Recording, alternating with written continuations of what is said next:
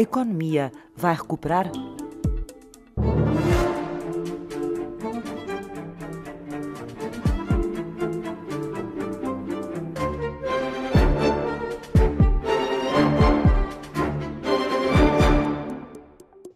Recuperar. A resposta é afirmativa. A economia vai recuperar, isso é mais ou menos garantido. A questão é quando é que vai recuperar e o tempo que demora a recuperar. Mas que vai recuperar, vai recuperar. Nuno Fernandes é especialista em finanças empresariais e professor na IES Business School da Universidade de Navarra. Que vamos ficar mais pobres do que se esta crise não tivesse acontecido, também é garantido. Não há milagres, a economia está praticamente parada em vários setores, totalmente parada noutros parcialmente parada, é impossível que o nível de riqueza material e não material que nós temos que seja igual. No final do ano, vamos ficar mais pobres. Isto é uma crise que não é uma crise que foi criada no sistema financeiro, em que podemos perguntar a uns quantos economistas o que é que acham que vale a banca no PIB ou o que é que deixar de haver financiamento bancário significa no PIB. Isto um economista consegue responder. Agora, aqui não, nós temos uma crise de saúde pública que depois se transforma numa crise económica por via de nós termos a economia parada, fechada, seja por decreto-lei, seja por medo.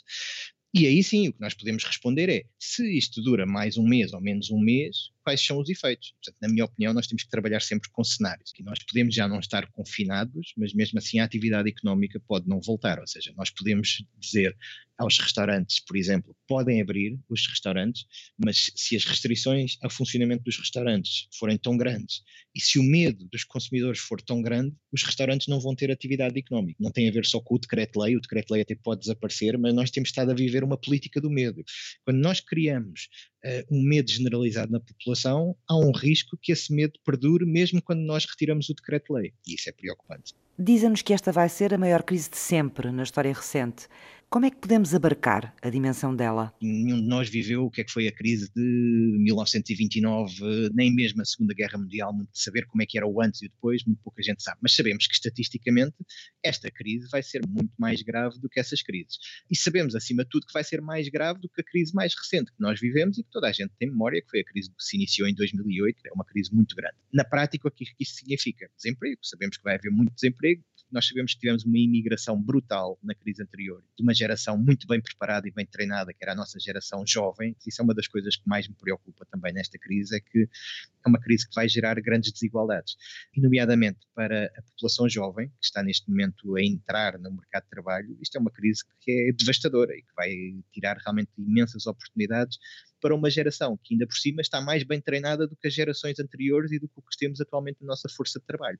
Onde é que estão as fragilidades maiores? Do tecido económico português nesta crise? No caso português, é muito importante o turismo.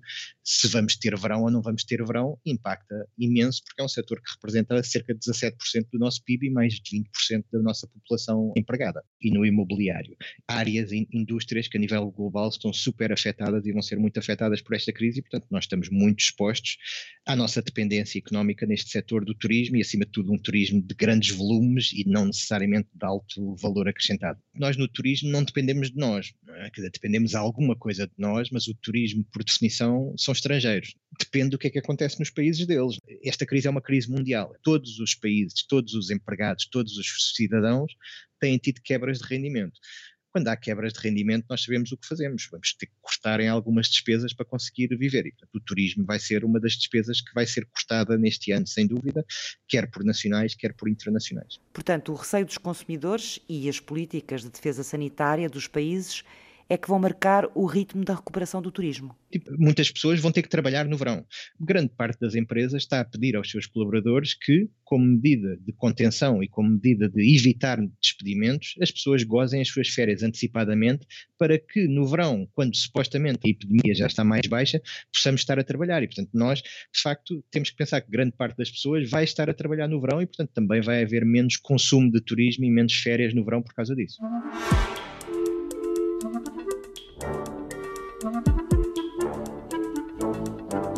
Tudo o que implica uma grande aglomeração de pessoas, e isto significa uh, aviação, significa restauração, significa cultura, cinemas, teatros, espetáculos, vão ser muito, muito afetados. Depois também setores de bens de consumo que sejam discrecionários, como por exemplo o setor automóvel está a ser muitíssimo afetado a nível global, porque obviamente é uma daquelas despesas discrecionárias e que em altura de crise nós sabemos que os consumidores têm que cortar em algumas coisas e a compra de um carro novo não é a primeira prioridade para a maior parte das famílias.